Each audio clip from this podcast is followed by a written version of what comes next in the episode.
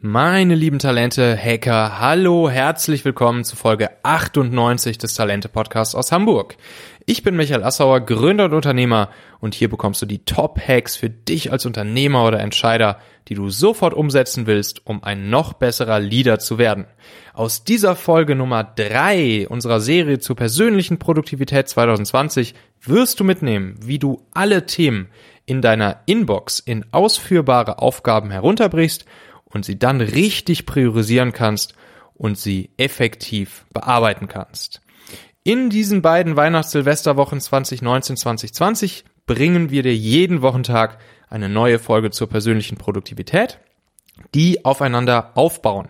Das heißt, wenn du jetzt die letzten beiden Folgen noch nicht gehört hast, solltest du dir diese unbedingt äh, anhören, damit du weißt, worum es äh, in dieser Folge hier geht. Alles an Downloadmaterialien, das E-Book zu den Folgen, die, äh, die Artikel zu den Folgen und auch die Telegram-Community Community hierzu, wo wir uns austauschen, findest du auf talente.co slash produktiv. Und jetzt viel Spaß bei Folge 3 unserer Serie.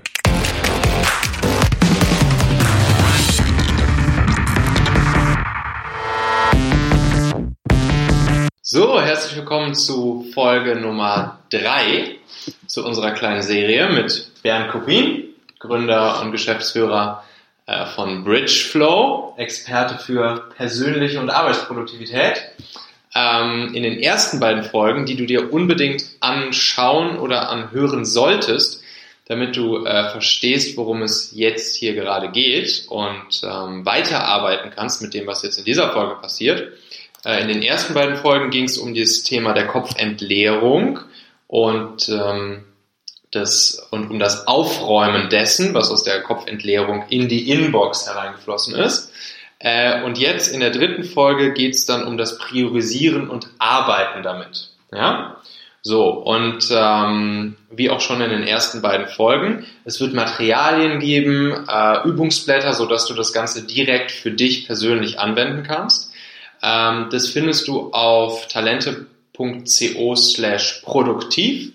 Und äh, ja, dort findest du auch den Link in die Community rein, wo wir uns mit anderen ähm, Hörern, Lesern, äh, Zuschauern und auch uns beiden austauschen wollen, ähm, um das ja, gemeinsam durchzugehen, uns gegenseitig Feedback zu geben, Fragen zu stellen, etc. So, Bernd, Folge Nummer drei: Priorisieren und arbeiten. Was ist der Sinn der Sache? Was habe ich am Ende davon? Und wie funktioniert's? Gerne. Also was wir ja gerade gemacht haben, wie du eingangs auch richtig gesagt hast, wir haben unseren Kopf entleert und erstmal alles aufgeschrieben. Mhm. Der nächste Schritt war, das Ganze zu organisieren in entsprechende Listen, wo ihr auch Beispiele bekommen habt, welche Beispiellisten, äh, Beispiellisten es dort gibt. Das heißt, wir haben das jetzt alles aufgeschrieben. Und der nächste Schritt ist, und die Frage, die ich jetzt auch bestimmt stelle, ist, ja, jetzt, jetzt habe ich meine ganzen Listen, wie arbeite ich jetzt eigentlich und wie, wie priorisiere ich jetzt aus diesen ganzen Listen? Ja, das heißt, wir haben jetzt erstmal organisiert, jetzt geht es wirklich um, ums Eingemachte, ums Arbeiten. Und ähm, der erste Schritt ist eigentlich zu verstehen, wie, wie funktioniert so ein Projekt, wie fühle ich so ein Projekt mit Leben. Wenn ihr wie 60, 70 Prozent der Menschen seid und zum Beispiel ein klassisches Projekt wie ähm, 30. Geburtstag zu organisieren ähm, habt, ähm, viele schreiben sich das nicht mal runter ja, und haben das versuchen, das im Kopf dann. Das haben wir jetzt schon hinter uns, wir haben es aufgeschrieben. Der nächste Schritt wäre zu überlegen, was sind denn eigentlich kleine, wirklich umsetzbare Schritte, um dieses Projekt abzuschließen, mhm. um dem Geburtstag wirklich zu organisieren und dann auch wirklich durchzuführen. Das heißt, als erster Schritt müsstet ihr euch mal hinsetzen, brainstormen und dieses Projekt Geburtstag organisieren, beispielsweise mit Leben füllen. Schreibt alles auf, was, was euch in den Sinn kommt. Also macht wieder so eine kleine, kleine Kopfentleerung, aber jetzt nur für dieses eine Projekt und das macht ihr dann für jedes Projekt.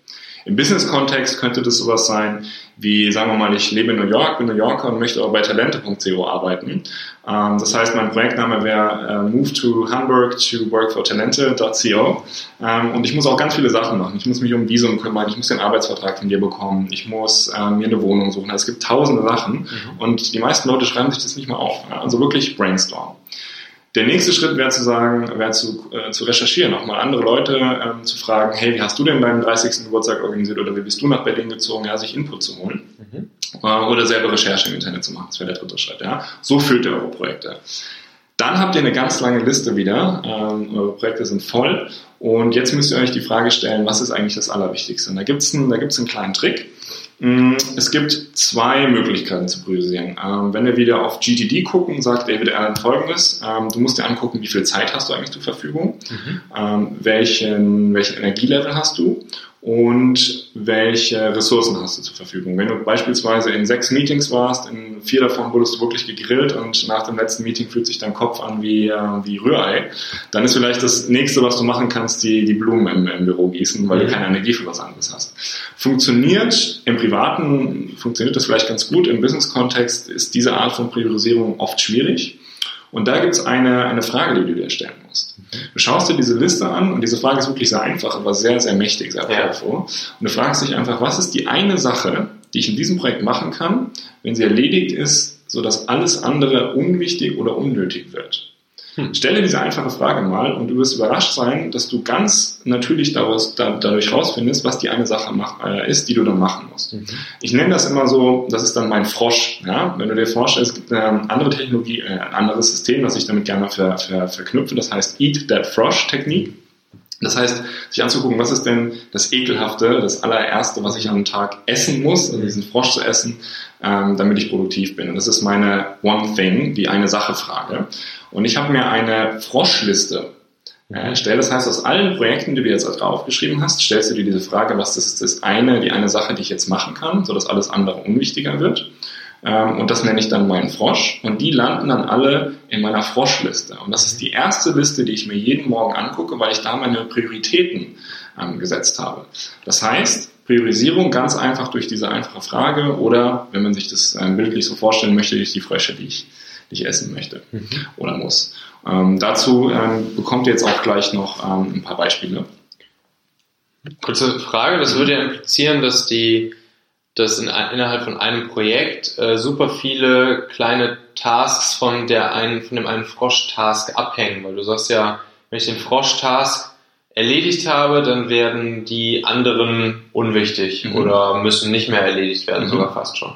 Äh, ist das denn immer so? Also es sind ja oft Tasks, die einfach komplett unabhängig voneinander sind in ja. einer Projektliste drin. Also ja. wenn ich jetzt mal so gerade an meine Projekte denke, so, da ist natürlich eine lange Liste ähm, aber gefühlt müssen die ja alle irgendwie erledigt werden. Ähm, ja, genau. Also im Privaten ist es tatsächlich oft so, sagen wir mal Geburtstagsparty, du musst natürlich irgendwie ein Datum rausfinden, ein mhm. Budget organisieren.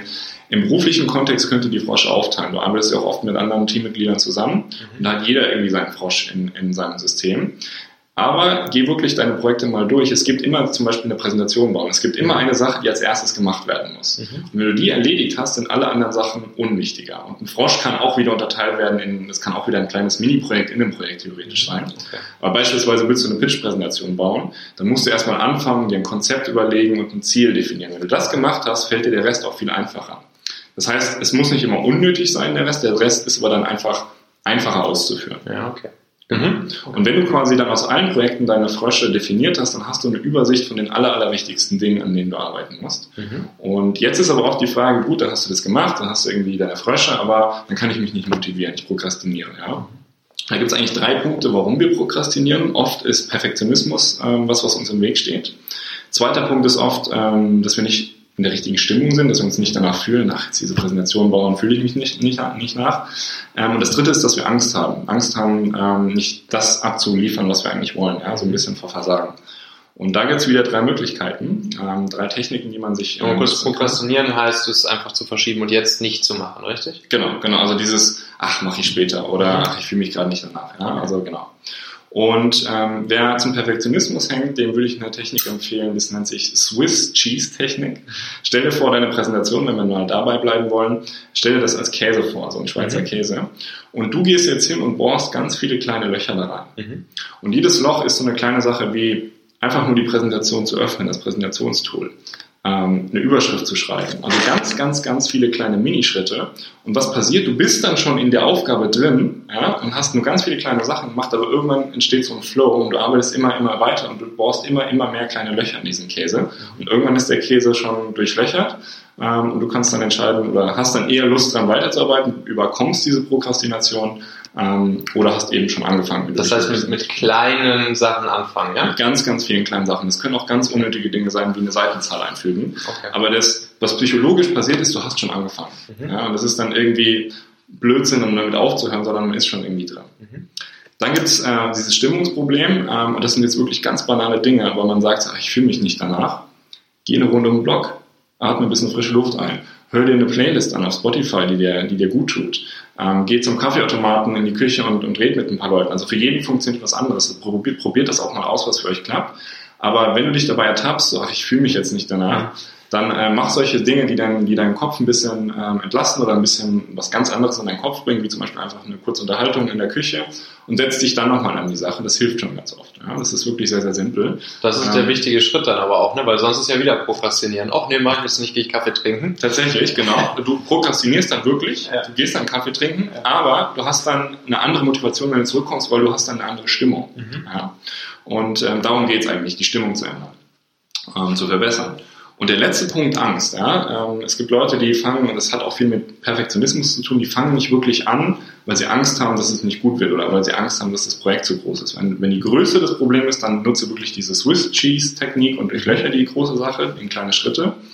Oder überleg dir ähm, eine Belohnung. Es ist mittlerweile wissenschaftlich nachgewiesen, dass wir, wenn wir uns das Endresultat bildlich vorstellen, wir einen Motivationsschub bekommen und eher damit beginnen, ein Projekt anzu, ähm, anzufangen. Das heißt, überleg dir deine Präsentation wieder, wie du vor zehn Investoren stehst und die richtig geil präsentierst und die dir applaudieren, weil die so geil war, dann fängst du eher, und das ist auch wirklich nachgewiesen, fängst du eher an, ähm, deine Angst zu überwinden und mit dieser Präsentation anzufangen. Mhm. Das sind so drei Themen zum Thema Prokrastination. Und ähm, der allerletzte Punkt, äh, den ich dazu noch anbringen möchte, wenn wir wirklich arbeiten, ist das Thema Business, also dieses ständiges Connecten sein, Connected sein, diese ständige Always-on-Mentalität. Mhm. Ja, hier eine E-Mail, da eine Nachricht, hier eine, ein, ein Telefonat. Ähm, und das, das müssen wir stoppen, weil sonst können wir nicht konzentriert arbeiten.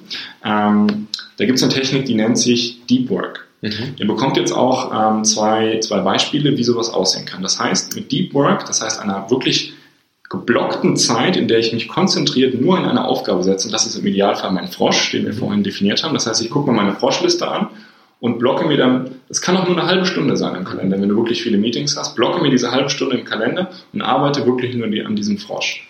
Was musst du dadurch aber, was musst du dabei machen? Du musst dein Handy ausschalten.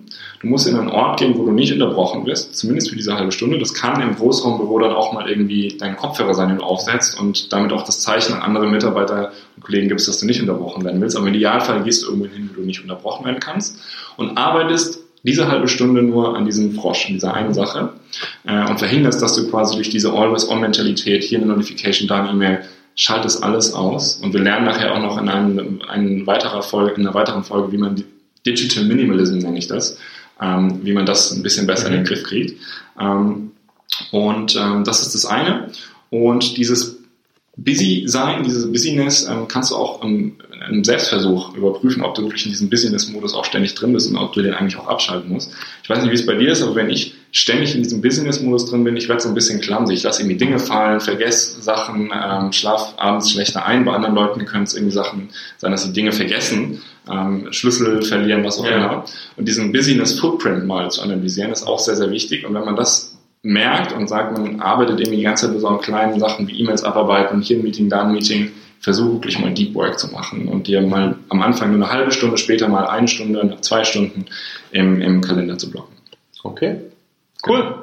Tausend Dank, Gerne. lieber Bernd. Und dann geht's in der nächsten Folge weiter mit der wöchentlichen Checkliste, äh, die der nächste Schritt ist. Äh, Materialien unter talente.co slash produktiv äh, Fragen, Anregungen, Kritik, Feedback, Austausch auch dort dann in der Community. So, wir warten auf dich in der Telegram-Gruppe. Schau einfach nach auf talente.co slash produktiv, wie du dazu kommst. Wir tauschen uns aus. Lad dir auch das ganze E-Book runter, was du ebenfalls auf der Seite findest. Und dann empfiehl diese Serie hier gerne an Leute weiter, die du kennst ähm, für die das Ganze auch spannend, wertvoll, interessant sein könnte, ähm, nächstes Jahr die beruflichen und persönlichen Ziele möglichst produktiv zu erreichen. Ähm, da kannst du einfach den Link talente.co slash podcast teilen, zum Beispiel per WhatsApp. Und dann findet derjenige dort alle Links zu Spotify, zu Apple Podcast, zu Google Podcast oder wo auch immer ihr das Ganze hier hören möchtet. Vielen Dank, bis morgen, bis dann. Ciao, euer Michael.